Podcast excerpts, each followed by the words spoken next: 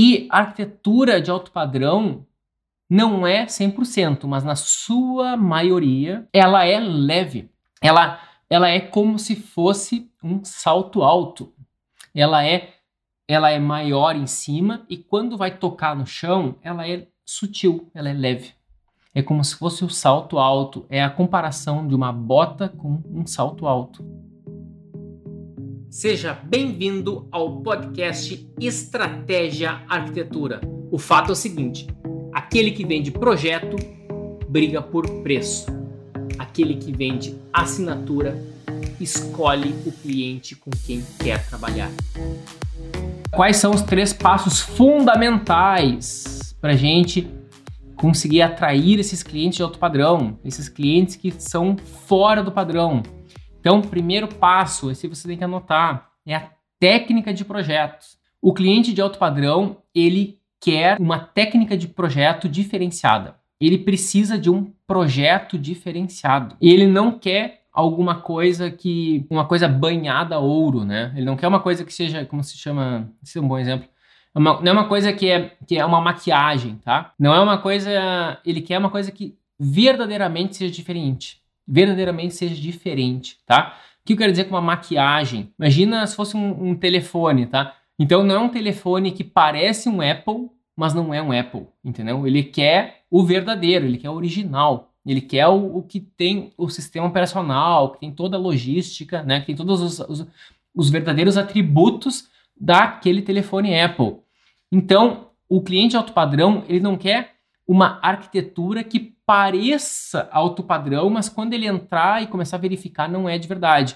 Ou seja, aquela janela não é uma, não é uma esquadria de alto padrão. É uma esquadria que é meio frágil, meio. Uh, não, uh, não, não, é tão, uh, não é tão hermética, né? Ela é numa ventania, ela começa a subiar na ventania e ela fica balançando numa tempestade e ela é toda difícil de abrir, difícil de fechar, ela é tranca, entendeu? Então, tu vai fazer uma casa gigante que parece de outro padrão, mas a esquadria, uma esquadria de, ba de baixa qualidade. Então, isso não é um verdadeiro outro padrão.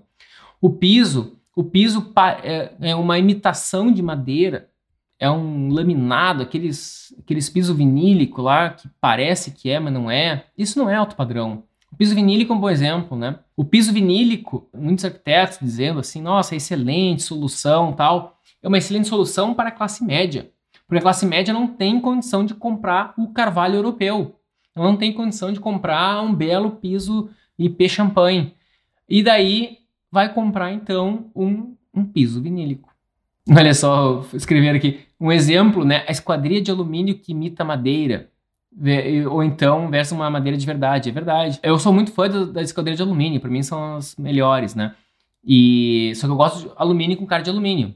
E que eu não curto é uma esquadria de, de PVC que imita imita cortênio, mas esquadria de PVC que imita madeira, né? Isso aí isso é, não é nada bacana. Então, galera, é, a técnica de projeto é super importante. Estou falando inicialmente de materiais, mas além da técnica de, de, além de materiais, existe a forma. A forma, os detalhes.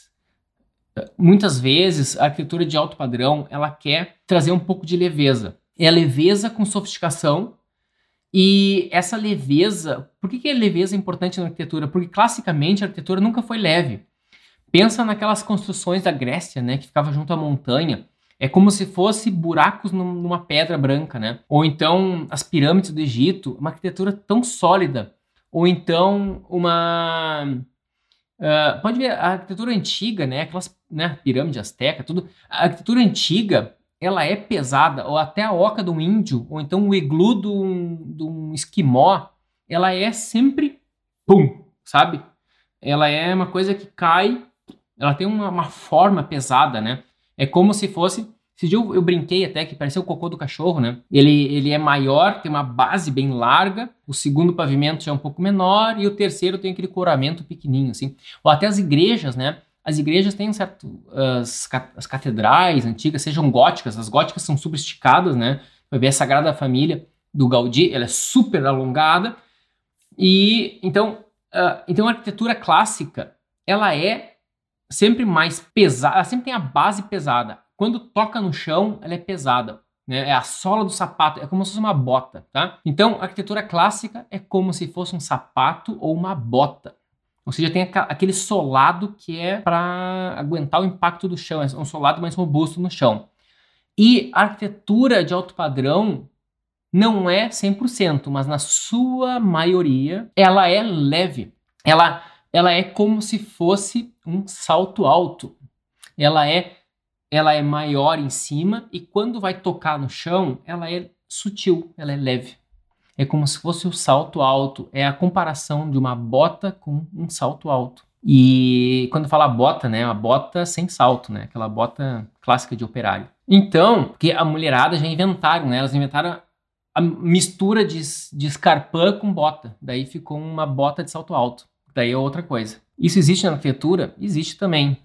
É alto padrão? Não sei. Não sei se é. Mas existe, né? Tu vai. E é uma arquitetura que ela é pesada de um, é pesada de um lado e leve de outro. Existe, com certeza. Mas em geral, como eu falei, não é uma regra, tá? Não tem regra. Na arquitetura não tem muita, não tem muita verdade, assim, não tem muito jeito certo e errado. É, é muito parecido com arte. Então, tu pode ousar, tu pode ser diferente. Tu quer quebrar todas as regras que eu tô falando aqui? Até pode, tá? E pode ter sucesso? Até pode. Fazer tudo exatamente o contrário e ter sucesso? Eu acho que realmente eu acho que até seria possível. Só que tu vai ter que tu vai estar tá descobrindo uma outra lógica. Alguns princípios eu acho que eles não vão ser quebrados. Alguns princípios, né, como exclusividade, dificilmente tu vai quebrar esse daí. Dificilmente tu vai conseguir se destacar no mercado fazendo a mesma coisa que os outros fazem e querendo cobrar diferente. Isso acho que não, não tem muita lógica, né? Esse conceito vai ser um dos mais. Uh, isso aqui dá para escrever em pedra, esse. Não tem como tu fazer a mesma coisa que os outros fazem e querer ser valorizado de maneira diferente, querer cobrar um preço diferente. Porque o que todo mundo faz, na economia, o pessoal chama de commodity. O que, é commodity? Commodity é o arroz, é a saca de soja. Eles não falam saco de soja, eles falam saca. Eu não sei por que eles falam saca. Eu nasci numa cidade que o pessoal planta soja, exporta soja, o pessoal que adora botar agrotóxico e veneno na, nas plantações e ensacam exportam para todos os lugares do planeta. Então é um lugar que tem muito agrotóxico lá, eu não, não curto, tá? É um dos lugares que mais tem agrotóxico no planeta, o interior do Rio Grande do Sul. Não sei por que eles fazem isso. É uma, eu acho que é uma mentalidade antiga, né? De superprodução a qualquer custo. Então são coisas, são critérios que eu não concordo, não compartilho. E então, galera, uh, isso é commodity. É, o que, que eles fazem, né? Então, é nesse lugar que o pessoal põe agrotóxico e faz coisas que eu não concordo, o que, que eles fazem? Eles vendem commodity, que também é outra coisa que eu não compartilho. Né? Então tem muitas coisas que eu não compartilho de onde eu nasci. E acho que por isso que eu tô um pouco, um pouco distante de lá, né? E mas ao mesmo tempo adoro, né, todo, todas as pessoas de lá, claro. E sou grato também. Porque mal bem eu nasci. E vou voltar com certeza algum dia. E então, galera, e a questão é o seguinte: é se tu vender projetos do jeito que tá todo mundo vendendo, o mercado te reconhece como mais é, é um simples fornecedor, tá? É como se fosse um pintor para pintar tua parede de branco. Quanto aquele pintor cobra? Ah, aquele cobra 100 reais e o outro cobrou 200 e o outro cobrou 300. Então, qual que vai, qual que vai contratar? Se é uma parede pequenininha e o, e o de 100 reais está muito longe e só vai poder vir na semana que vem, tu tem pressa, então tu vai contratar aquele que vai conseguir fazer agora. Mas se é muita parede, né, e vai ser um impacto grande, daí tu vai, né, tu vai querer contratar o mais barato, né? Nem que para isso tem que esperar uma semana às vezes para o cara poder começar. Ou vai conversar com ele, né? Ver se ele realmente não consegue vir antes. Então, a questão não está na qualidade da, de como ele vai pintar a parede. É simplesmente é uma questão de, de só de, de preço, né? O escopo não está em jogo. Então, é, critérios de uma proposta, né? Ou critérios de uma negociação, assim. Tem vários critérios, tá? Mas os principais, que é escopo, prazo e custo. Escopo, prazo e preço são os três básicos. Tem muito mais, tá? Que isso. A gente podia fazer uma outra live só sobre isso. Então, o que, quando e quanto, tá? Uh, então, são os três básicos. E, e se tu tá fazendo o que, né? O que todo mundo faz, exatamente, ficou bom, né? O, se tu fazer o que todo mundo faz, tu tá fazendo o escopo que todo mundo faz. Então tu vai ter que se enquadrar no preço da galera. E se tu cobrar exatamente o que a galera tá cobrando, e o cliente ele vai ter que pegar um outro critério de desempate. Só que isso nunca acontece porque no Brasil tem 120 mil arquitetos. Sempre vai ter um que vai ter uma ideia, uma super ideia. Ele vai pensar assim, ó, cara, tive uma ideia muito boa. Tá todo mundo cobrando 20 mil. O que, que eu vou cobrar? 18. Eu vou cobrar 19 mil. Eu vou cobrar 18. Daí ou alguém ouve falar, é. E o cliente fala, olha, gostei muito do trabalho, adorei, só que eu achei um outro profissional que fechou exatamente por 18 mil. E daí tu fica, puxa vida. Então é esse, é assim que funciona o jogo. Então na próxima proposta eu vou cobrar 17. Porque eu não tô aqui para brincadeira. E daí ele consegue o cliente por 17. Só que deu o outro, ele ficou sabendo disso, porque o cliente falou, né? Olha, gostei muito do teu atendimento, só que eu vou fechar com o outro porque o outro cobrou 17. Daí, não, já sei, na próxima vez eu vou cobrar 16. E começa essa roda.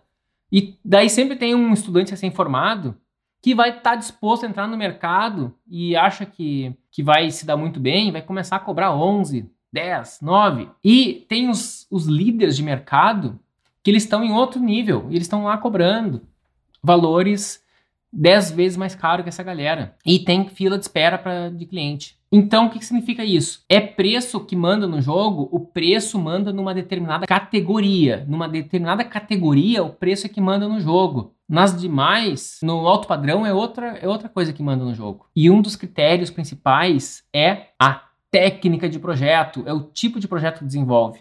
É, tua, é, o teu traço. Traço é uma palavra bonita, né? É o teu. É a tua estética, é o, é o teu tipo de projeto, a tua estética, tá? Ó, o Gabriel falou aqui: materiais que imitam desagregam valor na arquitetura. Sim, depende, sim, na minha opinião, tá? Se há tecnologia para tal, por que não utilizar? Sim, olha que pergunta interessante. A gente está falando de princípios, tá? Quando tu começa a estudar algumas coisas, tu vai entender, Gabriel, que na vida a gente, a gente precisa ter alguma coisa para nos guiar, tá? E o que nos guia na vida são princípios e valores. E um dos princípios que guia a minha vida e a minha arquitetura é verdade e integridade. Então eu gosto, eu valorizo, eu valorizo uma madeira de verdade. Eu valorizo uma madeira que é madeira de verdade. Por mais que a tecnologia consiga fazer impressões de madeira em outros materiais e fica aquela madeira sintética, uma imitação de madeira de maneira cada vez mais incríveis, como uh, o piso vinílico é um bom exemplo, né? Uh, isso é um, isso é algo que me, que me guia, né? Então são princípios e valores. Eu me apego a isso para minhas tomadas de decisões. E, e esse é o estilo do escritório. A, tu vai, quando eu falo escritório, tu está desenvolvendo uma marca, tá? Então, existe a Mader Arquitetos. A Mader Arquitetos é o escritório que eu, que eu criei. Então, a Mader Arquitetos, quem trabalhar comigo, vai seguir os princípios da Mader Arquitetos que na verdade a gente vai formando tudo junto, mas em geral é o criador que define os princípios centrais, os, os princípios que realmente definem, né? Princípios e valores. E a gente vai seguir isso. Isso vai gerar toda a cultura de projeto do escritório. Uh, é errado alguém ter princípios diferentes dos meus? Claro que não. Não é errado ter princípios diferentes. Por exemplo, o Gaudí, né, o Antoni Gaudí, o catalão, ele tinha princípios e valores bem diferentes do Norman Foster, e são dois grandes arquitetos. O Gaudí gostava de usar tijolinho quebrado, de usar cerâmica quebrada, quebrava, fazia todos os retalhinhos dele com argamassa, fazia aquela arquitetura daquele jeito, toda orgânica, né, montava. E o Norman Foster é o cara super high-tech, que usa, né, vidro com cara de vidro, metal com cara de metal, aqueles grandes né, uma, uma, uma, arquitetura que é buscando ser o mais leve possível, uh, só que de maneira super high-tech, e tá tudo certo, entendeu? Mas a verdade, a verdade ela é um, ela é um valor que muita gente se conecta, tá? E gente legais se conectam contigo quando tu tem a verdade como princípio. E a verdade dos materiais é muito legal. Tu vai fazer um concreto que se tu der uma martelada nele, dar uma lascada nele, dentro tem concreto. não é um revestimento que imita concreto, que é muito mais barato. Então imagina assim, ó, é a diferença entre tomar um tangue e tomar um suco de laranja. O tangue é uma imitação de laranja, né? É, mas o tangue moderno tá muito bom, é melhor que laranja. Eu não sei, tá? Daí é uma outra coisa, entendeu? Bom suco de laranja e de preferência feito na hora, não aquele suco de garrafinha que foi espremido né, uma semana atrás e tá indo de um lado para o outro naquele caminhão, já está há vários dias em contato com aquele plástico, né, já está pegando até os, os elementos químicos, absorvendo os elementos químicos do plástico e tal. O ideal é um suco de laranja, de preferência uma laranja de Valência, né, das melhores laranjas do mundo, do litoral ali da Espanha, orgânica. Quem valoriza esse tipo de de verdade, esse tipo de sofisticação, isso é legal. É legal a gente refletir sobre isso, assim, ó. A tecnologia, ela sempre vai estar tá trazendo novidades para o mercado e o marketing vai estar tá empurrando isso de certa forma para a gente.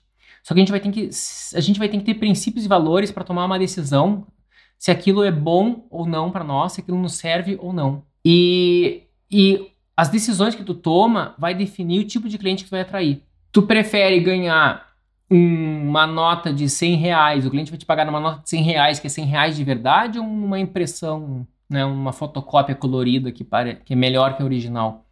Tu vai querer o de verdade, né? A verdade é sempre mais legal, né? Isso serve para tudo, né? Serve para tudo. Então a verdade da arquitetura ela é bacana, é uma coisa legal de explorar. E quando e quando tu vai conversar, né? O Lucas mandou um áudio hoje para mim, disse que uh, ele começou a usar alguns argumentos. Eu não, não escutei todos, Lucas, que eu tava. Depois eu escuto com calma, tá? Mas eu vi o início.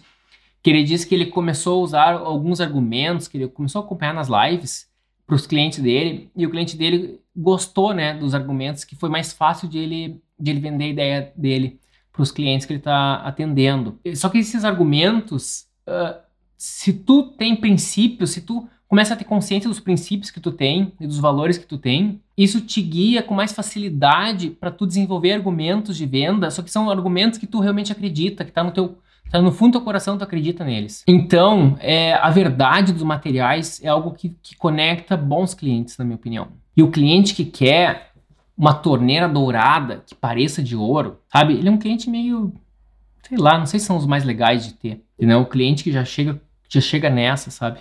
E o que, que é importante para o ser humano?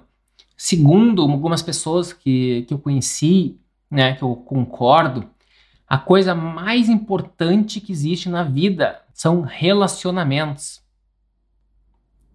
A coisa mais importante na vida é relacionamentos. E eu ouvi isso, acho que faz 20 anos atrás, tá? E aquilo mexeu comigo, eu não sabia que era isso. Eu nunca tinha pensado o que, que era, né? Era uma psicóloga falando, inclusive. 20 anos atrás, a coisa mais importante na vida é relacionamentos.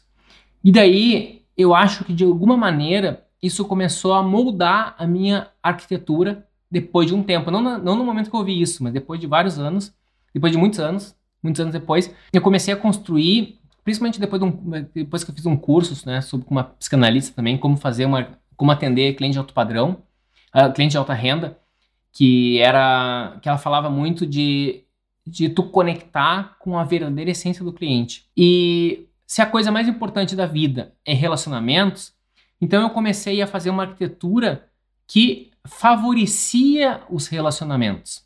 Como é que favorece relacionamentos? Às vezes a filha quer ter, ficar no quarto, no, na, ter a vida dela no quarto, um pouco distante, a filha adolescente, não quer conviver toda hora com o pai, com a mãe, entendeu? Ela quer o espaço dela, vai lá pro quarto. Então, tem um quarto massa para ela, bem legal, tudo de bom. E tem toda a família ali socializando. E quando querem socializar todo mundo, todo mundo vai lá e socializa. Toda a casa abraça o jardim. Quem que tá no jardim? O cachorro tá correndo, a criançada tá correndo lá, todo mundo já se joga na piscina e dá aquela, aqueles gritos, aquela bagunça toda lá no pátio. E se alguém está na cozinha preparando o almoço no fim de semana, tá olhando e tá percebendo toda aquela movimentação na, na, no pátio. E ao mesmo tempo, quem está na sala, se tem um evento social, e tá todo mundo também. É, a sala se conecta com o pátio, que também já se conecta com, com o salão de festas, e tá tudo, tudo isso, os espaços principais estão todos abraçando o pátio. Então, o relacionamento, ele tá no, no coração do terreno. É to, toda a casa abraça o terreno. As minhas casas, se vocês olharem, elas nunca estão viradas para rua. Porque quem que tá para rua? Para rua estão os outros. E os outros, a gente não se relaciona com os outros da mesma intensidade que a gente se relaciona quando a gente está em casa, a gente tem que se relacionar com a família, ou com família e amigos. E então toda a arquitetura, ela é assim que eu, assim que eu concebi, né? Ou assim que eu concebo até hoje a minha arquitetura. Assim que eu acredito que ela tem que ser. Então eu adoro quando tem um terreno um pouco mais mais larguinho, assim que eu consigo abraçar tudo. Mas também já fiz, né? Esses dias eu postei no, uh, no Instagram uma casa que eu, que eu fiz. O terreno tinha 13 metros de largura e o cliente, né, que para mim é muito pouco, né, é quase nada, e o cliente não teve a ideia de me pedir uma casa geminada. Ou seja, o terreno de 13, que já era pequeno, ele transformou em 6,5. Eu tinha que construir duas casas, né, duas casas iguais, que era só rebater, só espelhar elas. Então era como se fosse construir um projeto de uma casa num terreno de 6, 6 metros e meio. Então isso para mim era extremamente desafiante. E deu certo, ficou até bom. Foi desafiante, foi legal, tá? O Gabriel respondeu aqui, ó. Obrigado, entendi o que quis dizer. Consegui recentemente um projeto de alto padrão e por vezes tenho medo de indicar tais materiais por conta do mercado. Existem muitas opções mais tecnológicas. Uh, Gabriel, assim, ó, deixa eu te ajudar nisso. Existe opções tecnológicas no mercado, tem e sempre vão existir. E também existe os clássicos naturais, tá? Conforme. Vou fazer um outro gráfico aqui para vocês. Acho que o Instagram vai ver virado, tá? Aqui tá escrito high tech e aqui tá escrito natural, tá? Nat, de natural. Então, quanto mais Então, quanto mais a sociedade vai caminhando para o high tech, uma outra parte da sociedade vai valorizar o natural. Então, hoje em dia, tem muitos hotéis de luxo que são extremamente naturais, que são extremamente sem tecnologia, que é aquela madeira toda meio meio gasta, toda, né, aquele telhadinho, aquele pergoladinho de palha, aqueles, aquele tecido de algodão uh, super natural, uh, tudo branco, né? Nem, nem tingimento tem, não tem nem cor, tá? Ou então aqui na Inglaterra tem tecidos super, super sofisticados, uh, tem produzidos na Dinamarca. Dinamarca é muito é, tudo Escandinávia, né? Muito fera nisso. Uh, Dinamarca ali tem a Cravat, uma empresa de tecidos, então são só lãs naturais. Já vi várias apresentações deles aqui em Londres falando do processo, de como que eles, como que eles tosam a ovelha, como que eles pegam desde a lã da ovelha, o que eles vão fazendo para ficar um tecido extremamente natural, zero processos químicos, assim, né? Ou, ou próximo disso, assim, é uma, é uma, coisa muito, muito orgânica, muito, muito clássica, tá? O pão de fermentação natural, sabe? Então, isso aí tudo tá ligado à sofisticação. O pão, o pão com fermentação natural, ele é mais caro do que o pão cheio de produto químico feito no supermercado, que parece um, uma, uma mofada tão fofinho, tá? E o pão de fermentação natural, como é que ele é? Ele é casca dura, é um miolo cheio de buraco dentro, uns super buracos, né? Quanto um pão com maior qualidade são grandes bolhas de ar que ficam dentro dele. E a casca bem durinha, né? Ele com aquela aparência meio queimada dele. Então, os valores do alto padrão são diferentes. Então, quando tu tem esses valores também, eu acho que em primeiro lugar tem que identificar teus valores, tá? Tu identifica teus valores e daí tu começa traduzir isso na, nos teus projetos e na tua comunicação e tu vai atrair clientes que também pensam como tu. Então, não tem muito certo, assim, não tem nada de errado. O meu filho, meu filho adora esse pão de fermentação natural, tem oito anos, mas ele também gosta daquele pão fofinho, né? No Brasil tem um pão que ele nunca comeu, eu acho, que é Seven Boys, mas aqui tem umas versões parecidas com isso. Que não é nada saudável, né? Que é uns pães bem fofinhos, assim, parece umas, uns algodão, assim. As crianças gostam, né? Beleza. Então, galera, três passos fundamentais para captação de cliente. Uh, técnica de projetos. O segundo passo é o portfólio, tá? Tu vai ter que fazer um portfólio que vai traduzir essa tua técnica. Você tem que traduzir essa tua técnica no portfólio e, de, depois que tu formou esse teu portfólio, tu vai ter que ir pro terceiro passo, que é as mídias. Tu vai ter que distribuir isso nas tuas mídias, tu tem que mostrar, tá? Então, o teu portfólio vai fazer ele. E esse, esse portfólio vai ser baseado na tua técnica. Então, tu vai fazer um portfólio que demonstre a tua técnica e depois tu vai espalhar isso para o mundo através das várias mídias. Teu site, teu Instagram, teu Facebook, o teu LinkedIn, o teu... Uh, tu vai construir, depois tu vai botar, uh, tu vai publicar, inclusive, impulsionar isso no teu Instagram, tu vai, tu vai fazer campanhas tal, e tu vai começar a mostrar isso para o mundo, tu vai publicar em sites que, que é possível publicar, em plataformas que algumas plataformas permitem que tu publique. Então tu vai espalhar essa tua linguagem, essa tua técnica para o mundo, tá? Então, o portfólio, o que é um portfólio? Quando eu falo portfólio, portfólio é, tu tem que selecionar uma, tudo que tu já produziu. E eu já falo para muita gente aqui, portfólio não é histórico. Portfólio é a seleção, é uma curadoria, é uma seleção estratégica dos teus trabalhos. Isso é portfólio, é uma seleção estratégica dos teus trabalhos com um determinado objetivo. É uma estratégia. Então, galera, tu vai ter que montar esse teu portfólio, esse, essa tua seleção. E uma vez que tu montou essa seleção, tu vai jogar para frente e vai posicionar.